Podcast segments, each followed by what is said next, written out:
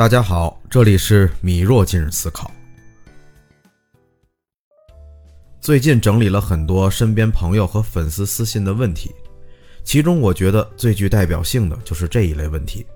公司或者身边总有那种频繁往老板办公室跑的人，不是买个咖啡，就是送个小礼物。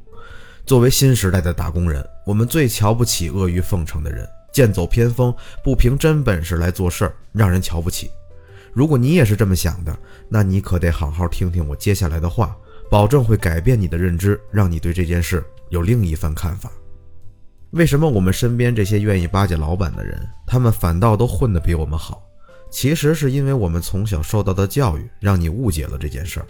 如果你稍微接触过国学，就应该能了解到，中国的文化是以礼治国，人情世故有时大于规则，这是你不得不承认的事实。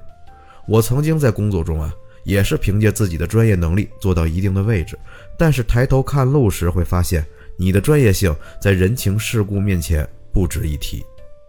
这也是我告诉大家要不断提高认知的原因。不是说以专业取胜不对，而是我们大多数人认为，我付出了劳动，取得回报，付出专业，取得职位是应得的。没错，专业性会让你获得信任及认可。但是在商业中，专业的人比比皆是，即使别人比你差，又能差多少呢？在这种环境下，另外一种能力自然凸显出来，这就是提供情绪价值。能够提供情绪价值的人，在社会中更能获得资源和别人的帮助，而痴迷于技术、专业的人就不那么幸运了，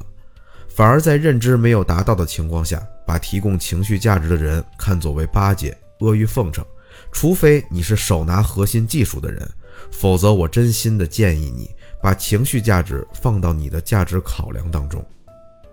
随着你的职位地位越来越高，你的普遍专业性越容易被替代，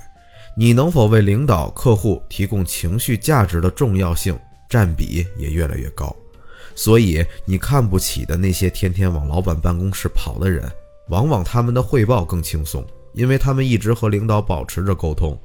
他们申请资源更顺利，因为他们和老板关系更近。那么你说，只苦苦的钻研专业的你，与他们的价值谁更高呢？我在评论区等着你的答案。